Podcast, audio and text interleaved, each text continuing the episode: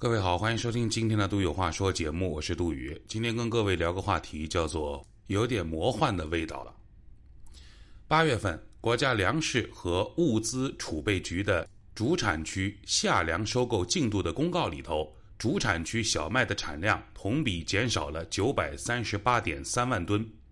跟往年相比，今年小麦的价格涨了一成，玉米的价格涨了两成，大豆的价格涨了三成。中国二零二零年七月的海关数据也显示，上半年小麦进口三百三十五万吨，总量比上年相比增加了近一倍。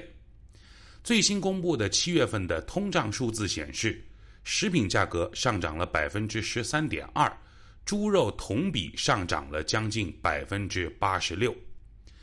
农业部的领导说：“不要担心，今年的夏粮丰收达到了历史的最高点。”没必要囤粮，粮食还是吃新的好。相反的声音是中国国家粮食和物资储备局今年六月刊登在《求是》杂志上的文章承认，各种不确定因素给中国粮食安全带来了多年未有的压力和考验。到底是担心还是不用担心？到底是报喜还是报忧？到底是赞扬还是批评？这个事儿没有老大的发话，谁都做不了主。直到前几天定了调子，杜绝浪费还是要节约。节约当然是对的，中国人吃饱了也没几年，还是要珍惜粮食、珍惜资源。但是在舆论场上，节约它从来都应该是一种口号、一种倡议、一种号召。口号、倡议、号召。这些词儿啊，它本身有它自己的特点，它是润物细无声的，它是温柔可人的，它是小声提醒的，它是善解人意的，它是循循善诱的。而各地在执行的过程当中出现的教条化、严厉感、荒诞感，让人产生了极度的不适。比如。武汉餐饮协会建议全市的餐厅实行 N 减一点餐模式，也就是十位用餐客人只能点九个人的菜。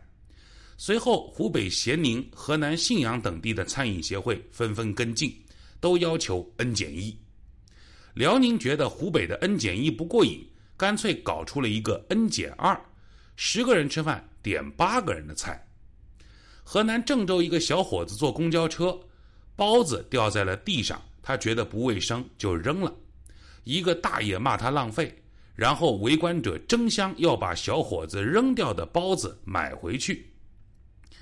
长沙一个餐馆吃饭称体重，按照客人的热量配比点餐，不许多点，不许浪费。西安的一家餐厅开始将适量点餐纳入服务员的月度考核。